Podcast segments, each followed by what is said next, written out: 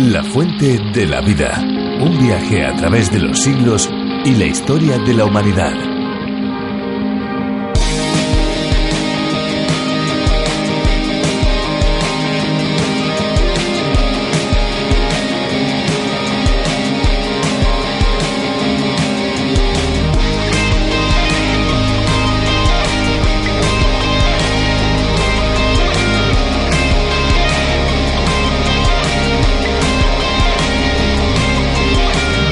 El océano que separa África y Europa de América es el Océano Atlántico. Es una gran masa de agua que ocupa una quinta parte de todo el planeta Tierra. Durante siglos fue considerado como la separación entre el viejo y el nuevo mundo, y su tamaño le llevó a conocerse con apodos como el Gran Charco. ¿Qué tal amigos? ¿Cómo se encuentran? Esperamos que estén bien y bueno, que estén preparados para sumergirnos en este tiempo tan especial, este espacio de radio La Fuente de la Vida. Efectivamente, Esperanza, nosotros ya estamos listos para disfrutar de esa agua de vida que nunca se agota. ¿Saben cuál es? Es la palabra de Dios, el libro de los libros, una historia que nos revela cómo Jesucristo, por amor a todos nosotros, se sacrificó en la cruz para pagar por el pecado de la humanidad. Pues sí, vamos a estar y estamos estudiando este apasionante libro, el libro de los libros, gracias a este estudio traducido y adaptado para España por el teólogo y profesor de Biblia Virgilio Bagnoni un auténtico viaje por cada uno de los 66 libros de la Biblia, una especie de tren radiofónico, un espacio cuyo nombre original es a través de la Biblia, idea original de John Vernon Maggie, que se escucha en más de 80 países y en multitud de idiomas. Y hablando de países, precisamente este espacio llega hasta, bueno, más allá del, del océano podríamos decir. Por ejemplo, desde Argentina nos ha escrito Gisela. Ella textualmente nos dice, llevo un año escuchando diariamente sus programas y estudiando la Biblia al mismo tiempo que lo hacen ustedes. Lo estoy haciendo por medio de Internet donde escucho y leo las meditaciones. Pues Gisela, muchas gracias por hacernos llegar tu mensaje. Desde la fuente de la vida.com y también desde escuelabiblica.com llegan muchos oyentes y descargan los programas a todos ellos les saludamos desde aquí, desde nuestros estudios en Madrid, pero llegando a cada lugar del mundo. Hoy estamos preparados, Esperanza, con un nuevo programa. Pues sí, muy bien, Fernando, pero mira, si te parece, vamos a oír una canción que ha sido especialmente preparada para escuchar en este espacio de hoy. Efectivamente, uno de los sellos de nuestro programa. Agradecemos a cada uno de los músicos que colabora con este segmento musical. Vamos allá.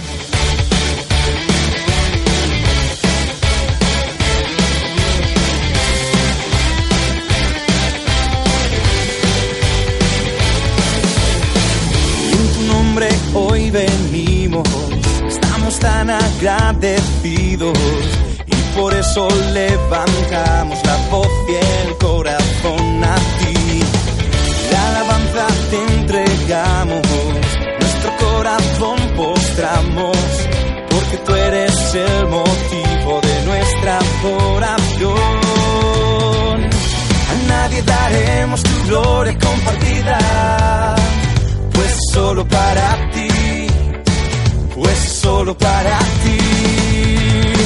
Levantamos nuestras manos, tu nombre adoramos, por quién eres lo que has hecho y lo que harás. Eres rey y nos postramos, eres Dios y proclamamos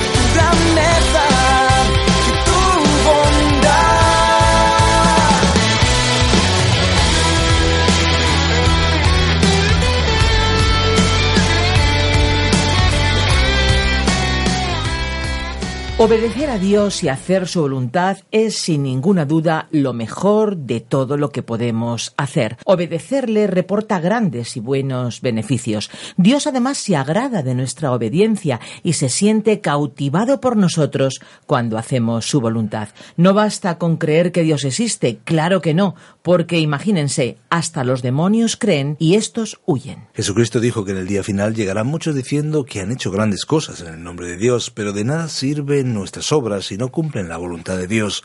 Las obras no salvan a nadie, pero demuestran la fe que tenemos en Dios. Hacer las obras que Él nos pide que hagamos muestran que realmente somos de Cristo. Podemos hacer todo lo que nos parezca bueno y correcto, pero solamente si es lo que Dios quiere, es que entonces seremos aprobados. En el capítulo número 10 del libro de Levítico, que es el libro que en estos días estamos viendo, estudiando, vamos a conocer las consecuencias que trae el no obedecer a Dios e intentar hacer las cosas a nuestra manera. Así que si les parece, nos acercamos con la ayuda de Virgilio Bagnoni a este texto tan interesante de la Biblia. No se vayan, nosotros después volvemos. La fuente de la vida. Abramos hoy la Biblia en Levítico capítulo 10. El tema es el grave error de Nadab y Abiú en el ejercicio del sacerdocio y su castigo mortal. El libro de Levítico contiene poco material narrativo y muchas instrucciones, rituales, reglas y leyes. Este capítulo ofrece un cambio en el ritmo de la lectura porque constituye un relato. Sin embargo, el interés se centra en la horrible tragedia registrada en este pasaje. Esta es una mancha más en la extensa y sórdida historia del pecado y las intenciones del ser humano es el registro histórico de la rebelión y desobediencia de los dos hijos de Aarón. Sigue al majestuoso día de la dedicación narrado en el capítulo anterior. Vemos que esto sucede con bastante frecuencia.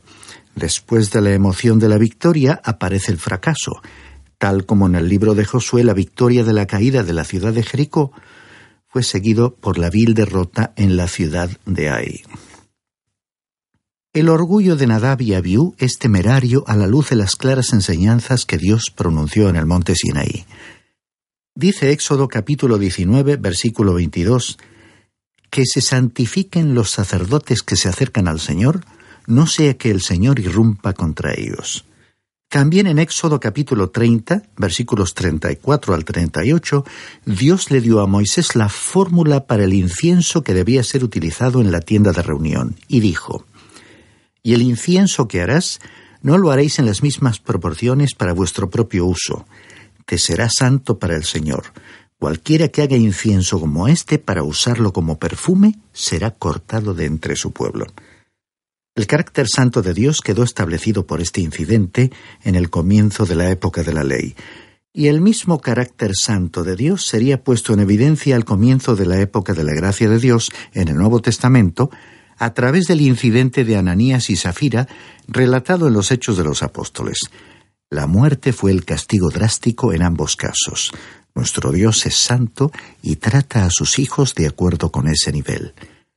Dice la carta a los Hebreos capítulo 12, versículo 29. Porque nuestro Dios es fuego consumidor. Es algo que todos debiéramos aprender. Y la segunda carta a los Corintios capítulo 5, versículo 11 añade. Por tanto, conociendo el temor del Señor, persuadimos a los hombres. Tenemos que ser conscientes de esta realidad. Hay una advertencia en Hebreos capítulo 12, versículo 25, que dice así, Mirad que no rechacéis al que habla, porque si aquellos no escaparon cuando rechazaron al que les amonestó sobre la tierra, mucho menos escaparemos nosotros si nos apartamos de aquel que nos amonesta desde el cielo. Este es uno de los grandes pecados de la hora actual. La gente no está escuchando lo que Dios tiene que decir en su palabra. A continuación, como es habitual, veremos del capítulo 10 un breve bosquejo, titulado Las restricciones para los sacerdotes o la muerte de Nadab y Abiú. Primero, el incidente de Nadab y Abiú, hijos de Aarón, versículos 1 al 5. Segundo, las instrucciones dadas a consecuencia del incidente, versículos 6 al 11. Y tercero, el mandato sobre las ofrendas en relación con el citado incidente, versículos 12 al 20. Leamos los versículos 1 y 2 que tratan sobre el incidente de Nadab y Abiú, hijos de Aarón. Nadab y Abiú, hijos de Aarón, tomaron sus respectivos incensarios y después de poner en ellos fuego y echar incienso sobre él, ofrecieron delante del Señor fuego extraño que él no les había ordenado. Y de la presencia del Señor salió fuego que les consumió y murieron delante del Señor. Podría argumentarse que el castigo de la muerte fue demasiado severo para la falta cometida, pero observemos especialmente lo que Dios dijo al respecto, concretamente la frase que aludía a lo que Él no les había ordenado, que nos revela la enormidad de su delito, que merecía un castigo justo. Fue una desobediencia intencional y deliberada a un mandamiento expreso de Dios. Pero ¿qué hicieron para que cayese sobre ellos un juicio tan severo? ¿Qué fue lo que hicieron mal? Podrían hacerse las siguientes tres sugerencias. Primera, probablemente no encendieron el brasero para el incienso utilizando el carbón del altar, es decir, el fuego que había venido del cielo. Aparentemente se daba por sentado que se debía hacer de esta manera. Esta era la práctica en el gran día de la expiación, como se explicó claramente en Levítico capítulo 16, versículo 12, que dice, Y tomará un incensario lleno de brasas de fuego de sobre el altar que está delante del Señor, y dos puñados de incienso aromático molido y lo llevará detrás del velo. Este sería el mismo ritual seguido en la rebelión de Coré, relatada en Números capítulo 16 versículo 46. Debe asumirse que este método era el único correcto, y el ritual que ellos siguieron era contrario a lo dispuesto por Dios. Segunda sugerencia. El momento elegido estaba fuera del procedimiento ritual fijado por Dios. El ritual del día ya había concluido, y ellos tendrían que haber consultado a Aarón en este asunto. Aparentemente, quisieron repetir el despliegue espectacular descrito en el capítulo anterior. Tercera sugerencia. Hay quienes piensan que Nadab y Abiú se introdujeron en la zona prohibida que estaba detrás del velo o cortina. Este punto de vista estaría apoyado por Levítico capítulo 16 versículos 1 y 2 que dice el Señor habló a Moisés después de la muerte de los hijos de Aarón, cuando se acercaron a la presencia del Señor y murieron. Dijo el Señor a Moisés, di a tu hermano Aarón que no en todo tiempo entre en el lugar santo detrás del velo, delante de la tapa que está sobre el arca, no sea que muera, porque yo apareceré en la nube sobre el propiciatorio. Parece como si la prohibición se hubiera producido a consecuencia del incidente de Nadab y Abiú. Ellos se habrían equivocado al entrar en aquel lugar. Dios había dado instrucciones en cuanto a tres aspectos la forma de actuar, el momento oportuno y el lugar. Ellos se habrían equivocado en los tres. Algunos podrían pensar que Dios utiliza una disciplina de cirugía extrema. Dios es soberano en todas sus acciones y los que se acercan a Él deben hacerlo con las condiciones que Él ha establecido. Él no acepta la adoración ofrecida por nuestra propia voluntad, aunque nuestras motivaciones sean sinceras. En este caso, el alto cargo y responsabilidad de aquellos dos hombres no les otorgaba inmunidad. También es importante destacar que desconocemos qué intenciones tenían para haber actuado en completa rebeldía frente al sistema de adoración que Dios había instaurado y que puede haber determinado la gravedad del castigo. La ejecución inmediata del juicio resulta sorprendente. El texto dice que el fuego salió de la presencia del Señor. Debemos reconocer que el juicio o castigo no está excluido de la época en que opera la gracia de Dios, aunque no siempre ocurre así, de forma repentina. Hay dos ejemplos bien diferentes. En la primera carta a los Corintios capítulo 11 versículo 30, el apóstol Pablo les dice a sus lectores que muchos que habían actuado de forma indigna arrastrados por el pecado, estaban enfermos y débiles, e incluso algunos habían muerto. Y en los Hechos de los Apóstoles capítulo 5, en el incidente de Ananías y Safira, el castigo fue inmediato. El castigo de Dios no implica que el creyente pueda perder su salvación. Nadab y Abiú, por una parte, y Ananías y Safira, por otra, no perdieron su salvación, ni tampoco los creyentes de la iglesia de Corinto. La primera carta a los Corintios capítulo 11 versículos 31 y 32 dice, Si nos examináramos bien a nosotros mismos, el Señor no tendría que castigarnos, aunque si el Señor nos castiga es para que aprendamos y no seamos condenados con los que son del mundo. La muerte física es con frecuencia el castigo para el Hijo de Dios. La primera carta de Juan, capítulo 5, versículo 16, nos habla de un pecado que lleva a la muerte, pero se trata de la muerte física. El Hijo de Dios no es condenado con el mundo. Estos juicios que encontramos, tanto en el Antiguo como en el Nuevo Testamento, constituyen ejemplos cuya obstinación en realizar una adoración indigna resultó detestable para Dios. Es que el creyente, como pecador perdonado, sabe que tiene que acercarse a la presencia de Dios en las condiciones que Él ha establecido. La carta a los Hebreos capítulo 10, versículos 19 al 22, nos anima a acercarnos a Dios con confianza y libertad, pero tendrá que ser por medio de la sangre de Jesús. Podemos aproximarnos a Él porque tenemos un sumo sacerdote en el cielo. Como indica el citado pasaje, debemos acercarnos a Dios con un corazón sincero y una fe completamente segura, limpios nuestros corazones de mala conciencia y lavados nuestros cuerpos con agua pura. Frente a Dios no da lo mismo actuar de cualquier manera. Levítico capítulo 10, versículo 10 dice que debe hacerse una distinción entre lo sagrado y lo profano, entre lo puro y lo impuro. Debiéramos desechar la idea de que Dios no puede actuar hoy juzgando y castigando.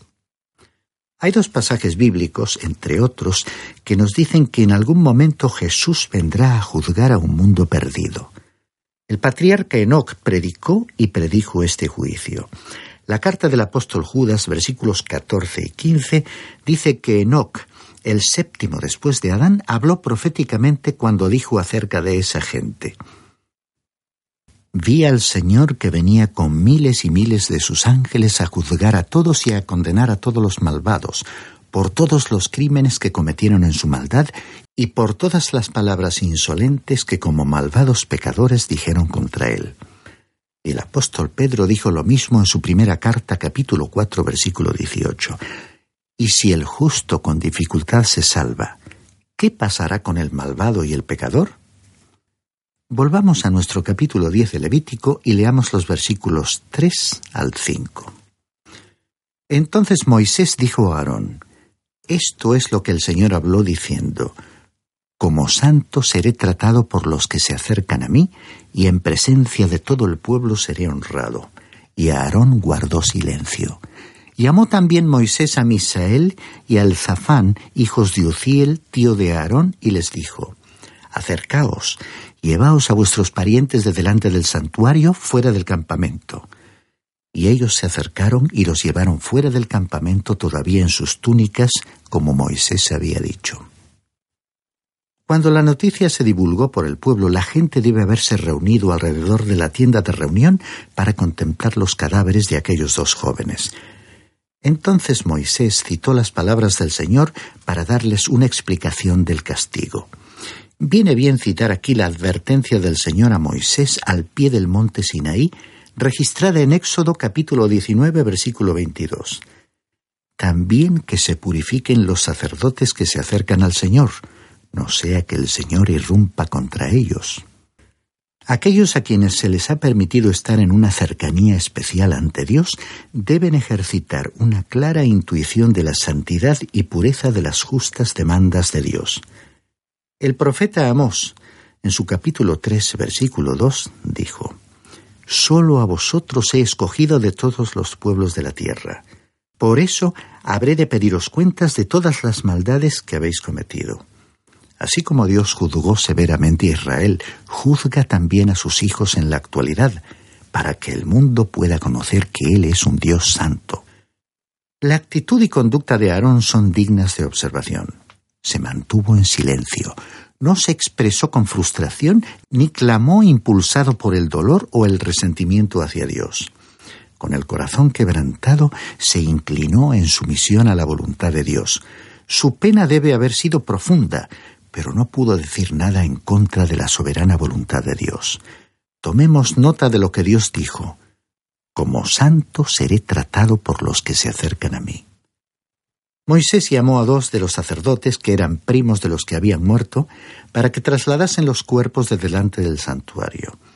Mientras la gente les contemplaba con temor, les llevaron fuera del campamento.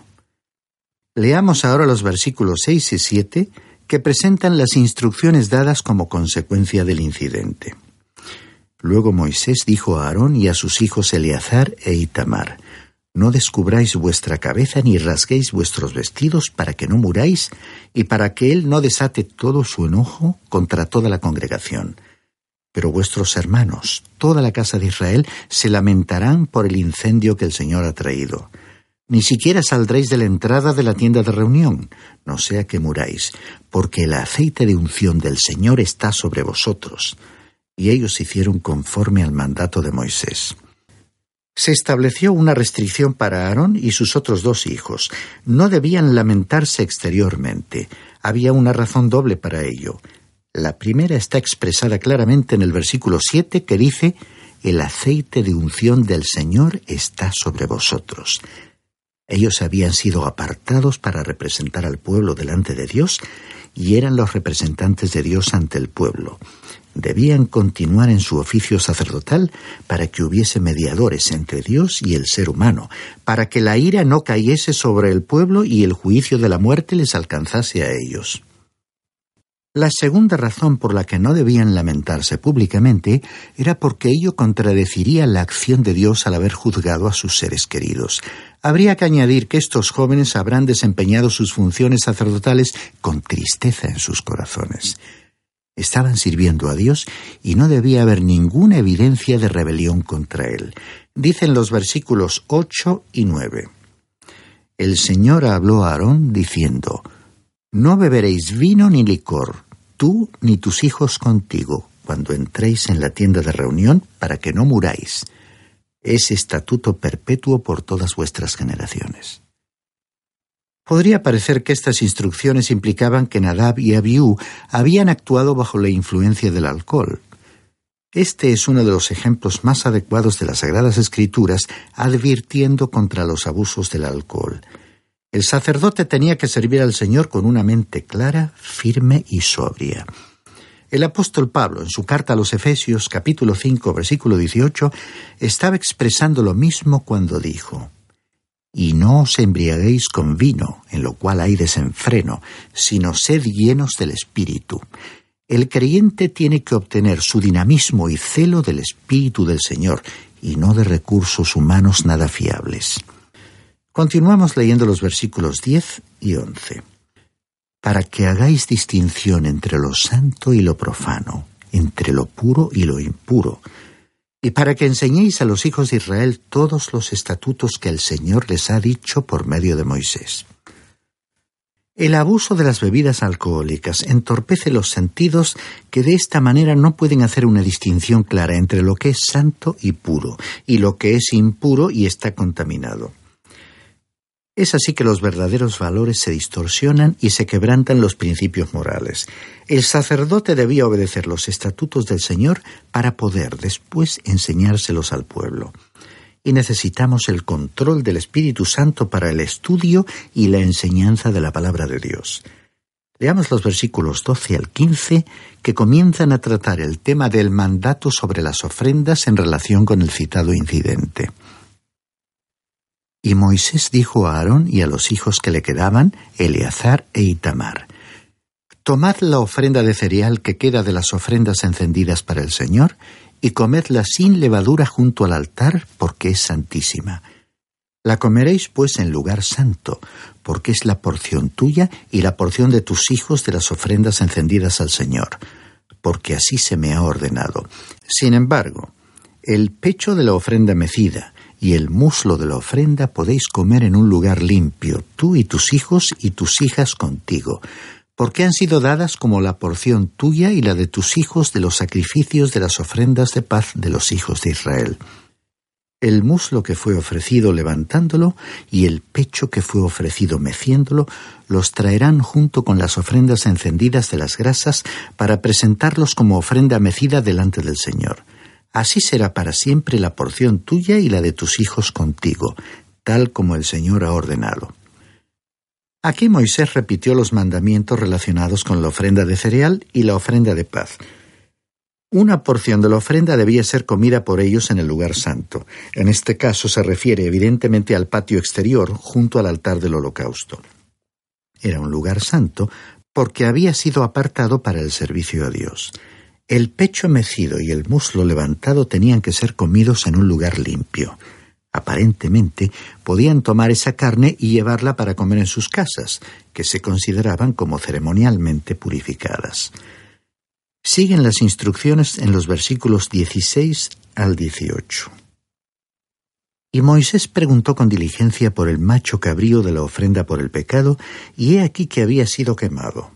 Y se enojó con Eleazar e Itamar, los hijos que le habían quedado a Aarón, diciendo, ¿Por qué no comisteis la ofrenda por el pecado en el lugar santo? Porque es santísima y os ha sido dada para quitar la culpa de la congregación, para hacer expiación por ellos delante del Señor. He aquí, puesto que la sangre no había sido traída dentro, al santuario, ciertamente debíais haber comido la ofrenda en el santuario, tal como yo ordené. Aquí se produjo otro incidente trágico que consistió en una acción contraria a la voluntad de Dios. Fue un error cometido por los otros hijos de Aarón, pero se trató de un pecado de omisión. No fue deliberado como el de los otros hijos que habían muerto. La ofrenda por el pecado debía ser comida en el lugar santo, lo cual no había sido hecho así. Aunque la sangre había sido ofrecida, la porción correspondiente a los sacerdotes no había sido comida. Habían omitido hacerlo, posiblemente por no haberse dado cuenta de que era una cuestión importante. Leamos finalmente por hoy los versículos 19 y 20. Pero Aarón dijo a Moisés, Mira, hoy mismo han presentado a ellos su ofrenda por el pecado y su holocausto delante del Señor. Ya que esto me ha sucedido, si yo hubiera comido hoy de la ofrenda por el pecado, ¿hubiera sido grato a los ojos del Señor? Cuando Moisés oyó esto, quedó satisfecho. Aarón asumió la responsabilidad por sus hijos. Aparentemente este nuevo incidente no solo había causado una pérdida de apetito, sino también un sentimiento de indignidad para continuar sirviendo a Dios. Moisés se dio por satisfecho con la explicación. Creo que en aquel momento Aarón debió sentir deseos de renunciar a su cargo. Del primer incidente podemos extraer una gran verdad. Aquellos hombres se acercaron a Dios por su cuenta, intencionalmente, y ello constituyó una blasfemia por lo que Dios les juzgó. Vemos que en nuestro tiempo, entre aquellos que se acercan a Dios para adorarle, se encuentran personas que niegan la deidad de Cristo y el perdón que se obtiene por medio de su sacrificio en la cruz. Están actuando de forma independiente a la voluntad de Dios y en contra de las condiciones que Él ha establecido en su palabra, como hicieron Nadab y Abiú. Otros, con su hipocresía, están mintiendo al Espíritu Santo, como Ananías y Zafira. Pero Dios en esta época de la gracia les trata con misericordia, dando oportunidad para que la gente se arrepienta y pueda conocer la verdad. La lección principal es entonces que cuando nos acerquemos a la presencia de Dios, tendrá que ser bajo sus condiciones. No se trata de un simple arreglo personal que podemos hacer. Nosotros no estamos estableciendo las reglas. Dios es el que nos salva y quien dice cómo podemos ser salvos y Jesucristo ha proclamado claramente que ningún ser humano puede venir a Dios, su Padre, si no es por medio de Él. La Biblia es la palabra de Dios y como tal nos provee de todo lo necesario para nuestro crecimiento espiritual. Es lo que esperamos que experimenten un auténtico encuentro con Dios y por supuesto el descubrimiento de ese agua de vida que llena nuestro ser. Si quieres seguir bebiendo de ese agua, puede escuchar el podcast del programa en lafuentedelavida.com. También pueden descargar la aplicación La Fuente de la Vida disponible para Android y para iPhone que pueden encontrar con el nombre a través de la Biblia. Es una aplicación multilingüe. Elijan la versión de castellano para Europa. Y estén atentos porque les vamos a dar nuestros números de teléfono para poder contactar con nosotros. ¿Están listos? 91 422 0524. Ese es el número fijo. Pero también tenemos un número móvil 601 20 32 65 ambos con el prefijo más 34 si nos llaman desde fuera de España. También tenemos un correo electrónico info arroba radioencuentro.net. Pueden también escribir al apartado 24081, código postal 28080 de Madrid. Pues muchas gracias por acompañarnos y hasta pronto y hasta siempre. Recuerden que hay una fuente de agua viva que nunca se agota. Beba de ella. Este ha sido un programa de Radio Transmundial producido por Radio Encuentro, Radio Cadena de Vida.